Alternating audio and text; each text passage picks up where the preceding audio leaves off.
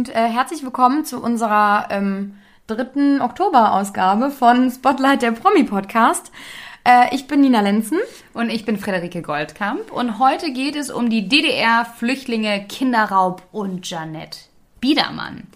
Und zwar äh, haben wir uns für Janette Biedermann entschieden in dieser, sagen wir mal, Wiedervereinigungs-Spezialsendung. Spezialausgabe. Wir hatten heute einen langen Tag. Beide, ja. Und die Janette, die hat nämlich ein sehr trauriges Familiengeheimnis und so langsam äh, packt sie immer mehr darüber aus, weil die Janette ist ähm, aufgewachsen in der DDR und zwar ähm, am Prenzlauer Berg in Berlin. Warte mal, Fredi, ich muss direkt reingritschen. Wollen wir mal kurz sagen, für die Leute, die Janette Biedermann vielleicht nicht direkt auf dem Schirm haben, woher man die kleine Maus kennt? Oder? Oder nicht? Ja.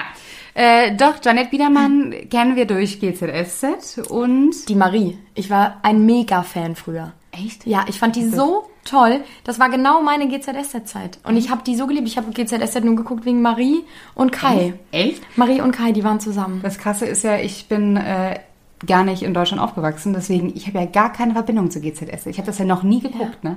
Das war halt, ich war früher, war es so schlimm, dass ich, wenn ich in die Sommerferien in den Urlaub gefahren bin mit meinen Eltern, da gab es keinen Fernseher und ich war so angepisst, dass mir Freunde das aufnehmen mussten und ich zu Hause alles nachgeguckt habe, jede einzelne Folge, jeden Tag. Wegen Marie, wegen Janette.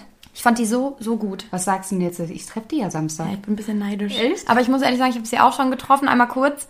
Ähm, die ist so eine süße Zuckermaus. Ja? Kannst dich richtig freuen, die ist richtig nett. Ja, ich bin mal gespannt auf die kleine Zuckermaus. Zuckermaus, Berliner Schnauze, wollte ich gerade sagen. Ja, finde ich aber gut. Aber okay, ich habe dich unterbrochen, erzähl weiter. Genau. Also, die Janette ähm, ist in Berlin geboren, in der DDR, und ihr Vater war Taxifahrer und äh, Mama Friseurin. Und ähm, die Janette hat erzählt, dass sie eigentlich ähm, eine ganz tolle Kindheit in der DDR hatte. Und ihr das, obwohl sie ja so nah an der Grenze zum Westen war, ihr gar nicht so richtig bewusst war ähm, über diese Unterschiede, dass der Westen ja so viel mehr Freiheiten hatte als der Osten. Aber bei den Eltern war das halt ganz anders. Die Eltern waren, sagen wir mal, nicht wirklich äh, konform mit dem Regime. Die haben auch dadurch, dass der Vater Taxifahrer war, hatten sie halt auch oft westliches Geld und haben dann Bananen rübergeschmuggelt und dann durfte Janette zwischendurch mal ein paar Bananen essen, durfte es aber nie mit in die Schule nehmen, weil das natürlich auch nicht rauskommen durfte. Und ähm, ja, die Eltern, das hat Janette auch mal in einer langen Doku erzählt, ähm, waren extrem unglücklich und eingeengt, weil sie sich durch die DDR drangsaliert und entmündigt haben, weil der Alltag ja dann doch ein wenig anders war, Nina.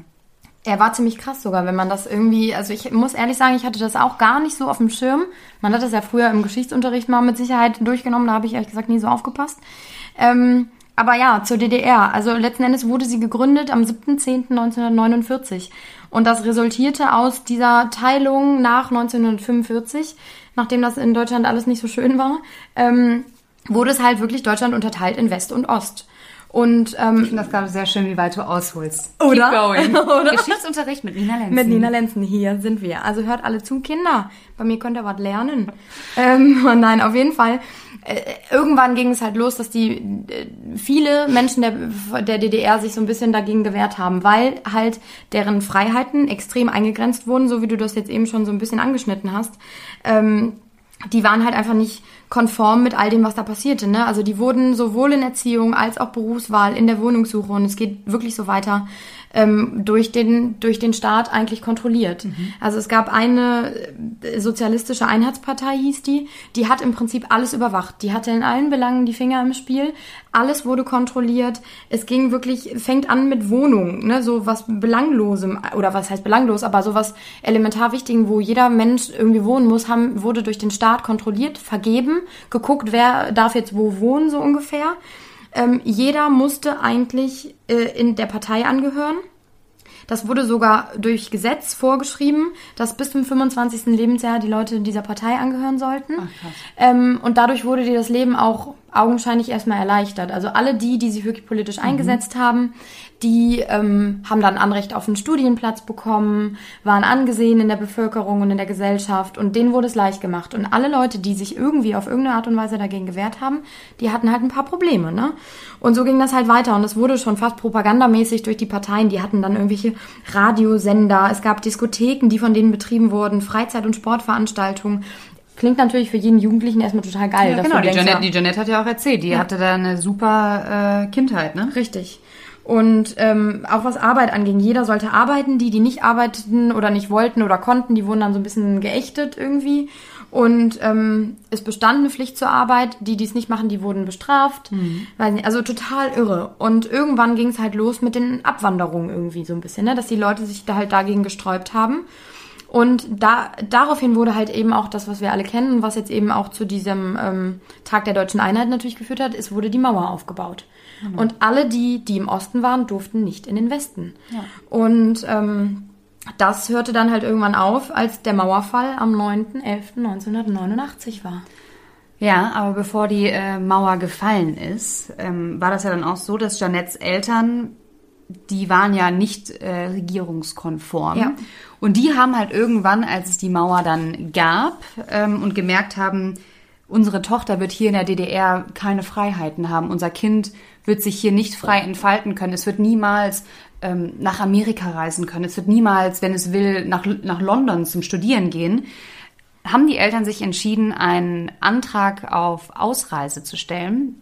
Und in dem Moment, ähm, erzählt Janet Biedermann, ist das Leben ihrer Familie zur Hölle geworden. Also die Mutter hat erstmal ihren Job verloren, direkt. Das ist so übel, ne? Wenn Ja. du überlegst, da bewacht das irgendjemand Ja. und kontrolliert, Ja. ob du dich äh, richtig verhältst. Ja. Und äh, der Vater wurde regelmäßig nachts überfallen, verprügelt, ihm wurden die Papiere weggenommen. Die haben ihm immer wieder gesagt, ähm, so nach dem Motto, wenn der Vater zur Polizei gegangen ist, dann hat die Polizei gesagt, na ja gut, ähm, Herr Biedermann, dann gehen Sie doch zur Polizei im Westen, die kann Ihnen ja dann helfen. also das ist total krass, keiner hat denen da geholfen, alle haben wirklich probiert, sie wieder, ähm, ja, in Spur, in, in, in, wieder in die Spur zu lenken. Ne? So nach dem Motto, den Angst zu machen, dass sie bloß nicht die DDR ähm, verlassen. Und der Höhepunkt ähm, war für Janettes Papa, oder das ist sagen der Auslöser, dass sie wirklich gesagt haben, okay, wir fliehen jetzt aus der DDR, war, Janette ähm, wurde bedroht. Also die haben dann eines Tages den Vater wieder äh, nach der Arbeit äh, eingecasht, haben den verprügelt, haben ihm gesagt, du ne, cancel deinen Ausreiseantrag und dann hatte der Vater gesagt, nee, mache ich nicht, ich will, ich will hier raus. Und dann hat, haben die wohl zu ihm gesagt, äh, wir wissen, wo ihre Tochter zur Schule geht. Oh Gott, Und da- also so der Horror eines jeden, Ja. äh, jeder Eltern irgendwie, wenn das Kind bedroht, bedroht wird. wird. Und das Schlimme ist, ähm, das war so ein bisschen nicht das erste Mal, dass die Eltern damit Probleme hatten, weil Janette hat eigentlich einen Bruder. Was? Ja, und zwar, der war, ist vor, vier Jahre vor ihr geboren. Ja. Und zwar Dennis. Okay. Und äh, die Mama war halt im Krankenhaus und ähm, es war wohl eine sehr schwierige Geburt und Dennis war ein Frühchen und die Mutter hat ihren Sohn nie im Arm gehalten. Das Kind wurde ihr direkt genommen und halt in eine Frühchenstation gepackt und die Mutter wurde halt in ihrem Zimmer eingesperrt und die konnte da nicht raus. Die durfte nicht auf den Flur. Und ähm, ja, dann so nach ein, zwei Wochen wurde dann der Familie mitgeteilt, ähm, es tut uns total leid, ihr Kind ist verstorben. Und das Krasse ist halt, dass die Mutter und auch der Vater nie das tote Kind gesehen haben, es nie eine Sterbeurkunde gab, es gab nie ein Begräbnis, also es gab gar nichts. Und ähm, ja, die Janette vermutet halt jetzt oder hat den Verdacht, dass ihr Bruder ähm, ein Fall des, des Kinderraubs in der DDR geworden ist. Was ja damals äh, tatsächlich kein Einzelfall irgendwie war. Ne? Also wenn man, ich muss ehrlich sagen, ich habe davor, davor, ich hatte das gar nicht auf dem Schirm. Und äh, aufgrund der Folge, klar, habe ich mich da jetzt mal so ein bisschen mit befasst. Und in der DDR war das wirklich irgendwie Alltag. Ne? Also da sind Kinder verschwunden. Die wurden zum Schein für tot erklärt, oder vermutet man. Ähm, es war äh, tatsächlich so, das war in den 60er Jahren bis hin zu 1989 sind immer wieder Kinder verschwunden, im Krankenhaus für tot erklärt wurden und die Eltern wussten oft gar nicht, was ist mit den Kindern wirklich passiert, weil es gab keine Totenscheine, keine Obduktionsberichte. So schlimm. Ähm, äh, es wurden sogar jetzt im Nachgang immer noch äh, Gräber freigeschaufelt und da war nichts drin. Und angeblich sollten da diese Kinder halt eben drin sein. Und mittlerweile gibt es halt wirklich über Zehntausende von, von Menschen, die das irgendwie vermuten. Also die Dunkelziffer ist noch so, so, so viel höher. Also es ist nie bestätigt worden offiziell. Nein. Also ich habe mir wirklich Reportagen und Dokus angeguckt, wo Frauen vor der Kamera in diesem Krankenhaus von damals anrufen, beziehungsweise die Obduktionsleiter ähm, da am Telefon hatten, irgendwer, der verantwortlich war zur damaligen Zeit. Und dann heißt es immer, ich kann mich genau an den Fall erinnern, die Dokumente gibt es aber nicht mehr, also die sind verschwunden, es ist nichts nachweisbar. Und man vermutet, dass ähm, damals in der DDR ähm, Kinder an entweder parteigetreue Menschen, die halt wirklich hinter der DDR standen, aber keine Kinder bekommen konnten, mhm. dass die, Ki die Kinder bekommen haben von eben so Leuten wie den Biedermanns, wie den die, Biedermanns. Halt, die halt nicht regelkonform, nicht regimekonform war. Genau. Und dann haben sie das, ach du, dann haben die das als Strafe gemacht. Im Prinzip ja. Und die haben die Kinder zum Schein beerdigt, für tot erklärt.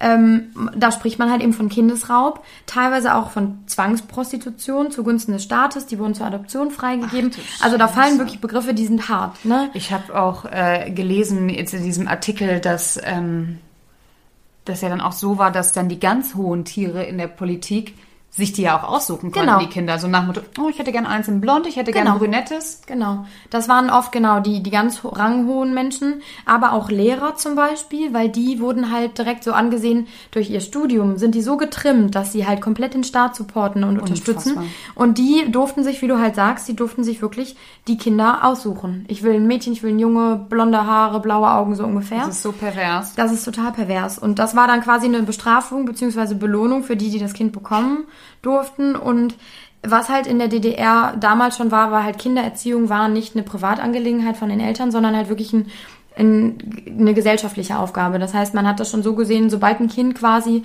geboren wird, ge wird es in die DDR geboren. Und dann gehört es nicht dir, sondern es gehört Im dem Prinzip, Regime. Ja. ja. Und all das wurde halt irgendwie so ein bisschen auch überwacht durch die Stasi, ne? Die haben dann, äh, und das fand ich halt auch krass, als ich das gelesen habe, bin ich so ein bisschen drüber gestolpert.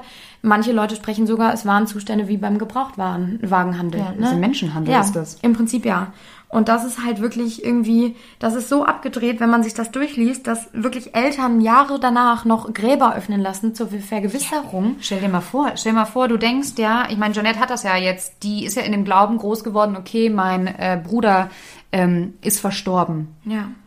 So, und dann bist du irgendwann mal raus aus der DDR und dann merkst du, warte mal ganz kurz, ich bin, ich, das ist ja nicht der einzige komische Fall. Ja. Und dass die Eltern, die müssen doch, du drehst doch durch. Wenn du da weißt, dein Kind, du weißt nicht, ob es wirklich tot ist und wo es gerade ist. Und auch die Kinder. Vor allem finde ich halt, wenn ich sowas äh, höre, dann denke ich mir, okay, es ist eh schon total schlimm als Eltern, wenn dein eigenes Kind für tot erklärt wird. Das ist ja schon die absolute Horrornachricht.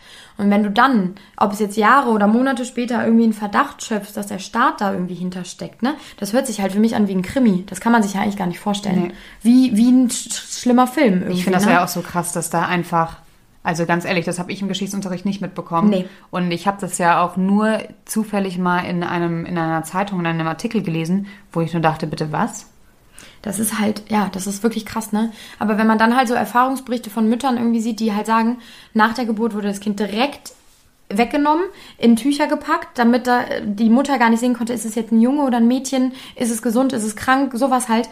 Ähm, in den, in den Unterlagen gab es später auch widersprüchliche Sachen, was das Gewicht, die Größe, den Geburtstag äh, generell und die Zeit angeht, damit das alles so ein bisschen verwaschen werden konnte ne? und so ein bisschen undurchsichtig ist.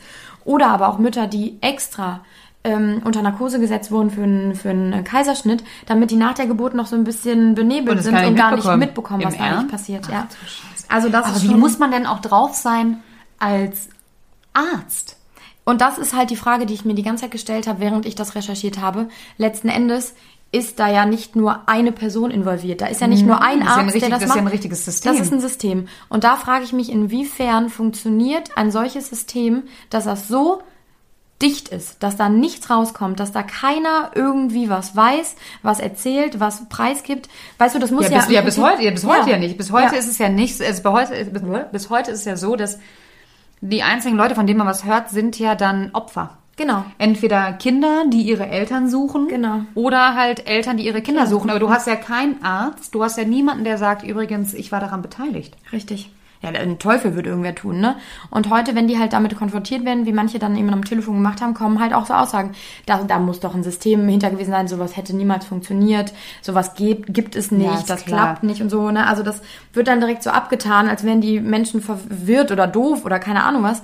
Ich frage mich halt nur, das ist ja nicht nur jetzt die Rede von den, den Biedermanns, es gibt ja so viele Leute, die diese Vorwürfe und diese Vermutungen Ja. haben. Es gibt mittlerweile auch das habe ich auch, fand ich auch total interessant, weil das ja wieder dafür spricht, wie viele Menschen das eigentlich sind. Eine Interessengemeinschaft, die heißt Interessengemeinschaft Verlorene Kinder der DDR. Die wurde gegründet. Der gehören schon mittlerweile fast 1500, lass mich nicht lügen, Eltern an, die alle die Vermutung haben, dass ihre Kinder irgendwo noch leben, irgendwo anders aufgewachsen sind.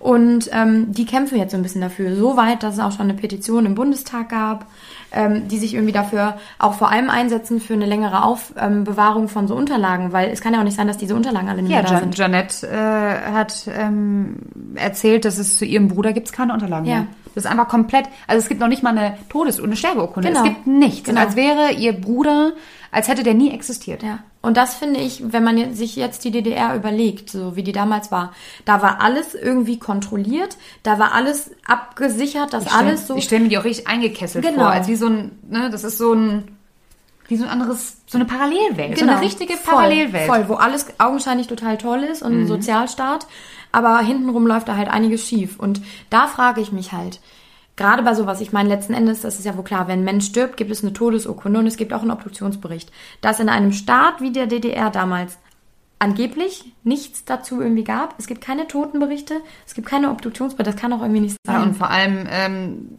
in einem Staat, die DDR hat ja immer gesagt, bei uns äh, ver passieren keine Verbrechen. Ja. Ne? Der Westen ist ja böse, äh, wir sind hier Die ähm, die Kriminal, äh, Kriminalfreien. Hier passiert ja nichts in unserem tollen DDR-Land, ja. Ja. Und dann sowas, ey. Das ist halt schon, also ich weiß, es ist unvorstellbar eigentlich, Ja. ne? Ja. Ja, und das war ja dann auch so ein bisschen der Grund. Ich, die Biedermann- Biedermann-Familie hat das halt verstanden, glaube ich. Zumindest wahrscheinlich nicht in dem Ausmaß, ne? Aber 1989 ähm, haben sie dann entschieden, äh, zu fliehen. Und das haben sie tatsächlich in der Nacht- und Nebelaktion gemacht und haben der Jeanette damals erzählt, ähm, wir machen heute einen Tagesausflug nach Prag, weil nach Prag durften sie ja. Und Prag ähm, war ja zwar auch ein Ostblockstaat, aber sehr liberal. Ne? Und dann haben die halt gesagt, wir machen jetzt einen Tagesausflug nach Prag, das ist ja auch nicht so weit von Berlin weg. Und Janette hatte halt gefragt, so, ja, okay, welche Kuscheltiere darf ich denn mitnehmen und so. Süß. Ja, und dann hat die Mama halt gesagt, ja, gar keins. Du darfst kein Kuscheltier mitnehmen. Und dann hat Janette wohl so darum gekämpft, dass sie dann äh, doch ihr Lieblingsschmusetier mitnehmen durfte, aber auch nur eins. Und sie wusste aber nicht, was passiert. Und die, sie erzählt halt heute so von der Flucht, dass sie, sie ihr kleines Köfferchen gepackt haben, also eine Reisetasche. Und dann ist sie mit ihrem Papa, mit ihrer Mama und mit ihrem Onkel, der Onkel ist gefahren, sind die halt mit dem Auto los. Und ähm, Jeanette sagt halt, das war halt so eine ganz komische Stille. Also keiner hat gesprochen. An der Grenze wurden sie halt nochmal alle durchsucht, ne? Wo wollen sie denn hin? Und dann hat, haben die Eltern halt auch gesagt, so ja, hier ist unser Pass für diesen Tag, diese Tagesreise. Wir kommen heute Abend wieder zurück in die DDR. Und dann haben sie die Grenze passiert. Und dann haben die Eltern der Janette erst erzählt, wir kommen nie wieder zurück. Krass, ne? Und wie, wie hat sie sich in dem Moment gefühlt? Weil letzten Endes, wenn deine Eltern dir sagen, wir verlassen jetzt quasi unser Zuhause. Ja, von jetzt auf gleich, wir kommen nie wieder zurück. Und sie meinte halt, sie war, ähm, am Anfang war sie irgendwie schockiert, aber dann war es halt doch irgendwie wie so ein, wie so ein richtig großes Abenteuer. Ne? Weil die Eltern, die, ist halt, die waren dann, weil sie gemerkt hat, die Eltern waren auf einmal losgelöst, ähm, die hatten auf einmal bessere Laune und ich glaube, das hat davon hat die Janette sich anstecken lassen. Zum Ja. Glück war sie mit ihren Eltern, ne? Stell dir mal vor, die werden irgendwie entrissen worden voneinander das- das oder weiß ich nicht was. Das Ach du kommt Scheiße. noch. Ja, ja. Und dann sind sie ähm, nach Prag angekommen, zur Botschaft. Und das Krasse war, zu dem Zeitpunkt waren äh, 3500 Flüchtlinge aus der DDR an der Botschaft. Und das, ähm, das gibt ganz viele Bilder auch von, wenn ihr euch mal irgendwelche historischen Dokus anguckt, wo wirklich die ganzen Menschen auf dem Gelände der Botschaft von der BRD, also von Westdeutschland, die da halt alle kampieren. Aber waren die, waren die immer da oder war das jetzt so ein Tag, wo man halt wusste, Ja, die, es war einfach, ich glaube, es hat sich in der Zeit einfach alles so zugespitzt politisch, dass halt einfach dann Menschen die Chance ergriffen haben, zu sagen, äh, wenn wir einmal in Prag sind und sozusagen auf dem Boden der Botschaft, dann passiert uns nichts mehr. So, und dann waren da halt 3500 Menschen. Und ähm, da war es halt so, dass die Frauen durften rein, die Kinder, die Väter mussten draußen bleiben. Das heißt, dann ist Jeanette mit ihrer Mutter halt rein in die Botschaft, die wurden getrennt. Scheiße. Und die wussten halt auch nicht, wie lange. boah, ist das schrecklich. Und da erzählt Janette halt einfach, dass da totale Massenpanik halt war. Ne? Ja, die klar. saß halt mit ihrer Mama drei Tage lang auf einer Treppe. Die, die Mutter hat sie drei Tage lang nicht losgelassen. Die haben halt nur ein bisschen Wasser bekommen, ein bisschen Joghurt.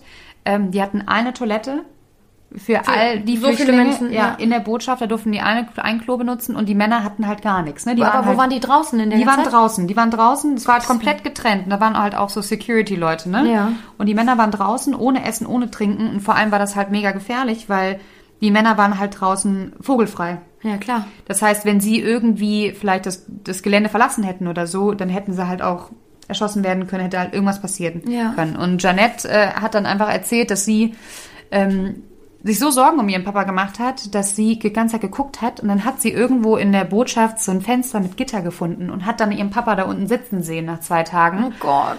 Und dann haben die ähm, auf, ihren, auf ihre Idee mit ihrer Mama, haben die von den ganzen Kindern die Windeln genommen und T-Shirts genommen und haben so ein Seil gebaut und haben halt Joghurt und Wasser durch dieses Runtergeschmuggelt. runtergeschmuggelt zu den Männern.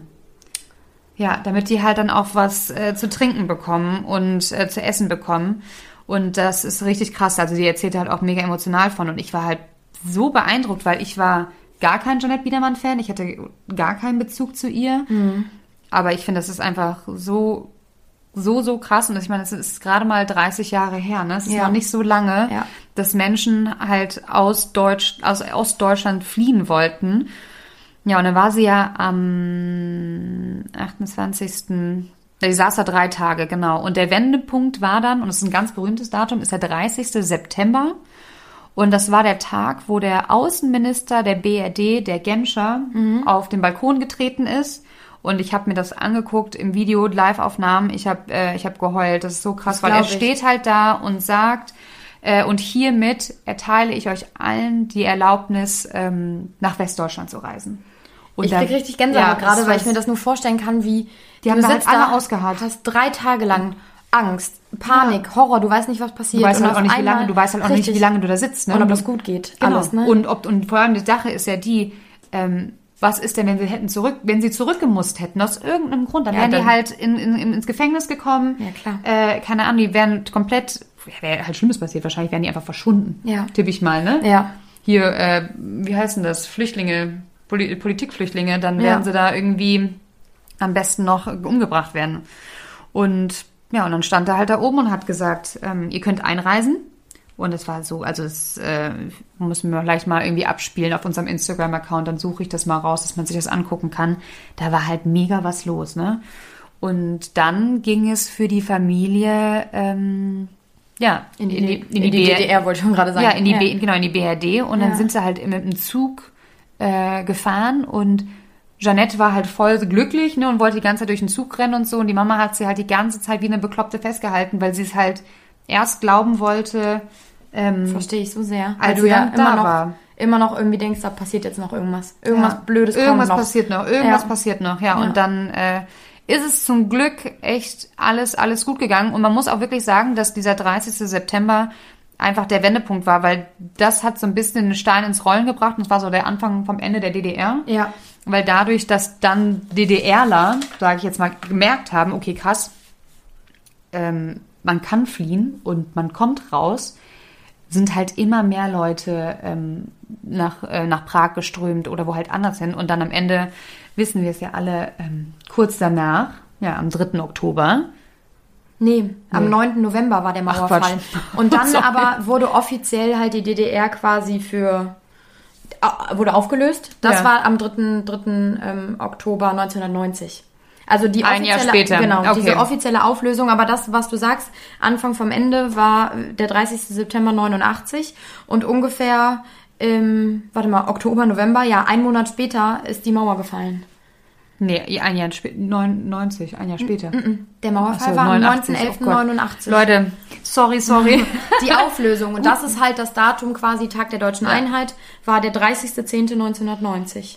Ja, Wahnsinn. Und ich finde, ähm, ich finde das so krass. Und ich habe, äh, ich, ja, und ich habe sie ja jetzt ähm, getroffen. Oder ich werde sie treffen. Ne? Jetzt herrscht hier Verwirrung gerade. Ja. Ja. Wir zeichnen vorauf. Falls man es jetzt hat, man es gemerkt. Scheiße. Wir zeichnen vorauf, weil ich im Urlaub bin, jetzt bald. Deswegen, Genau. aber, Und ich äh, treffe ähm, die Janette jetzt diesen, diesen, diesen Samstag äh, in Prag an der Botschaft und da freue ich mich halt auch mega drauf, ne, wenn sie mir das dann halt alles zeigt.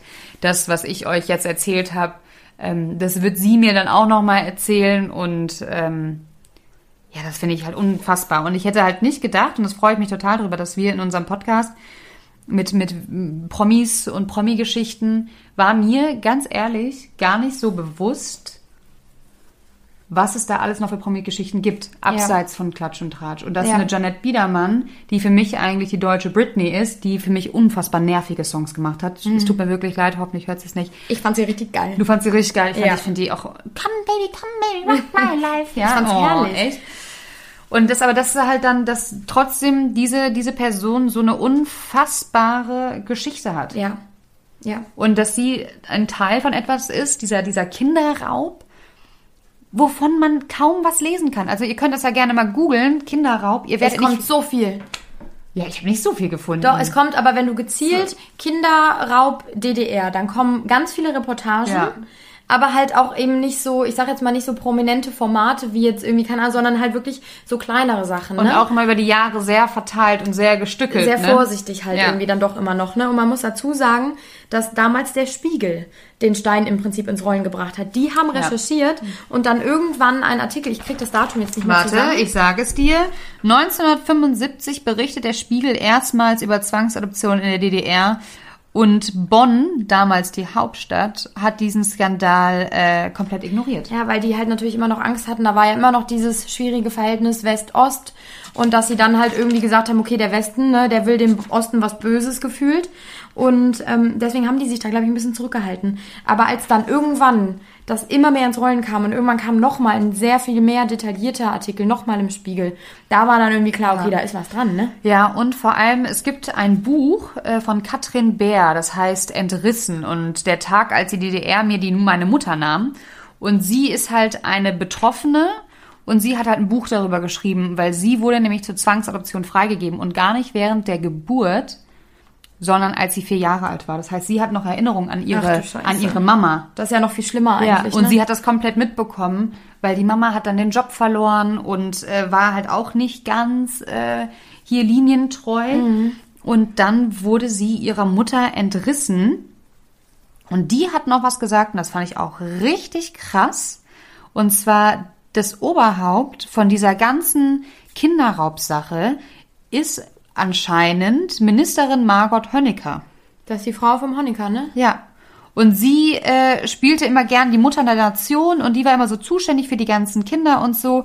Und ganz viele von diesen Zwangsadoptionskindern ähm, haben sie halt immer die, die lila Hexe genannt, weil die lila Haare, Haare hatte. hatte. Da, ich erinnere mich noch an Bilder, ja. Ja, und, ähm, und da sieht man, finde ich mal, was für krasse Kreise das zieht. Und Mhm. zwar, das war bis ganz oben. Das war nicht irgendwie so, äh, ja, keine Ahnung, also das war von oben entschieden. Das war die Ja. Frau vom Hennecker. Ja, ja klar, das war im Prinzip das Konstrukt, die Grundidee der DDR. Alles wird irgendwie doch, doch kontrolliert, vor allem durch die Politik. Und die haben sozusagen, ja, allmächtig sich gefühlt und alles irgendwie beeinflusst, ne? Ja. Und wenn dann jemand, der sich super verhält, keine Kinder bekommen kann, ja, okay, entschuldige mal bitte, dann wird halt von Leuten, die sich nicht so gut verhalten, das Kind einfach genommen. Die kriegen erzählt, das Kind ist gestorben. Oder es hat es gar nicht erst irgendwie geschafft, ja. Ja. Ähm, und dann wird den Eltern einfach das Kind entrissen. Ich finde sowas, also ne, ich bin keine Mutter, aber ich kann mir das einfach auch das so Schlimmste. vorstellen, dass das für eine Mutter oder generell für Eltern, aber besonders für eine Mutter nach der Geburt das Schlimmste ist, was dir passieren kann. Ja. Und dann, wenn dann die äh, Parteibonzen ähm, sich sogar aussuchen konnten, ob Mädchen, Junge, jung, alt, ähm, blond, braun, das ist halt Menschenhandel. Und ich finde es so krass, dass der Westen, die Westpolitiker so lange weggeschaut haben. Ja. Ja gut, auf der anderen Seite, was sollen die machen, ne? Es waren zwei unterschiedliche Staaten im Prinzip. Die waren voneinander getrennt. Also in der Zeit, ne? Und jetzt auch Ja, danach. aber auch, aber auch nach der Wieder, ja, nach der Wende, ja, klar. ne? Ja, klar. Wurde aber, halt äh, hier Beweismaterial vernichtet und das macht es halt heute unmöglich, diese, diese Fälle zu klären. Und das finde ich ist halt eigentlich ähm, so traurig. Und ich finde auch so ein schönes Ende für diesen Podcast heute, auch wenn es ein trauriges Ende ist. Aber ähm, da ist etwas in unserer Geschichte passiert.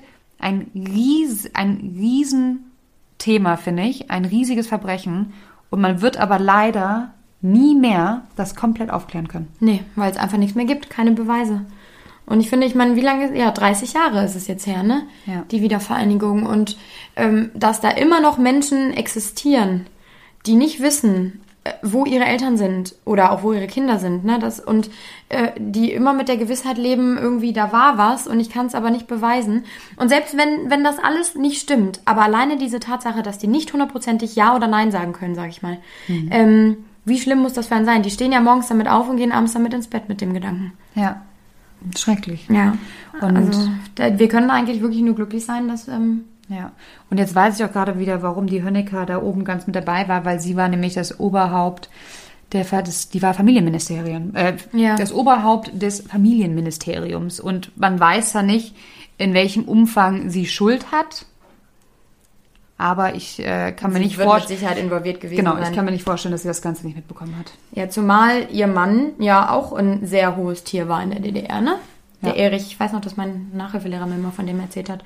Ähm, der äh, hatte ja dann auch sein Sagen, ne? Oder Sagen. Und dann äh, wird da mit Sicherheit auch einiges so gelaufen sein, dass, ähm, Genau, dass keiner und, hier, mitbekommen hat. und es gibt, genau, und es gibt aber auch, bisher wurden auch keine Dokumente gefunden mit der Unterschrift von, äh, Von der, ihr, ne? Von ihr, ja, die gibt es nicht.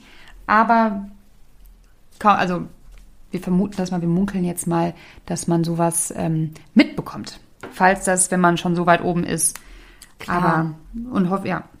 gerade bei so einem politischen, politi politischen, politisch gesteuerten Staat ist ja wohl eigentlich offensichtlich, dass gerade die Politik Bescheid weiß, was da passiert, oder? Ja, da fragt man sich schon fast, was wir, äh, also ganz ehrlich, also jetzt werden wir jetzt mal ganz philosophisch. Verschwörungstheoretiker. Aber jetzt mal ohne Scheiß.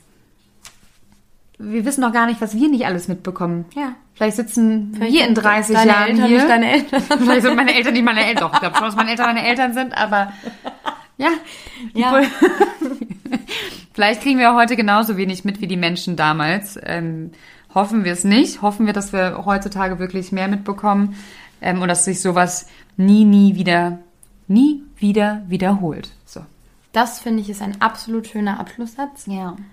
ähm, von unserer Sonderausgabe zur, zum Tag der deutschen Einheit, Am 3.10. 10. 10. Ja gut, so, ey, so Daten sind auch, ich musste auch wirklich Ewigkeiten erstmal gucken, wann war jetzt was und so. Das sind Daten sind nicht so meins. Ja, aber deutsche Geschichte ist schon sehr spannend. Ja, gut. Da kommst du auch von Höchstgen auf Stöcksken. Stöcksken, ne? Das ist richtig, da können wir jetzt noch weitermachen. Aber ähm, ja, wir dachten, das wäre ein ganz nettes Thema so für diesen geschichtsträchtigen Tag. Ja. Ähm, Und äh, hoffentlich war es auch spannend für euch. voll. Also ich sag jetzt mal voll für alle. Hoffentlich fandet ihr spannend. Aber alleine die Recherche, weil das einfach ein Thema ist, was man überhaupt nicht mitbekommt. Nee. Und ähm, allein deswegen finde ich es mega spannend, weil das einfach so, ja, unbekannt ist. Also lasst euch, äh, lasst uns eure Kommentare da. Bewertet auch gerne unseren Podcast. Ich mache noch gerade ein bisschen Werbung. Wir Ja. brauchen noch äh, Finde ich gut. ne? Ähm, ein paar Sternchen, Sternchen. So wie bei Mario Kart. Wir sammeln Sterne. Genau. Ähm, Genau, wir werden auf Instagram dann wieder äh, Bilder posten und ähm, Videoaufnahmen dazu, dass ihr auch so ein bisschen vielleicht Einblick bekommen, Genau, ne? und auch was vor Augen geführt bekommen von dem, was wir hier die ganze Zeit erzählen. Obwohl unsere Sprache ja schon sehr blumig und äh, bildhaft. bildhaft ist. Ja, So, ihr Lieben. gut. Wir danken wieder allen Menschen, die es gibt. Wir haben euch, sagen. genau, wir haben euch wieder alle sehr lieb. Auch das, ihr kleinen Zuckermäuse. Und wir gehen jetzt in die Haie. Absolut. Also, gute Nacht. Oder einen schönen Tag, wenn ihr uns auf dem Weg zur Arbeit hört. Stimmt. Tschö. Tschüss.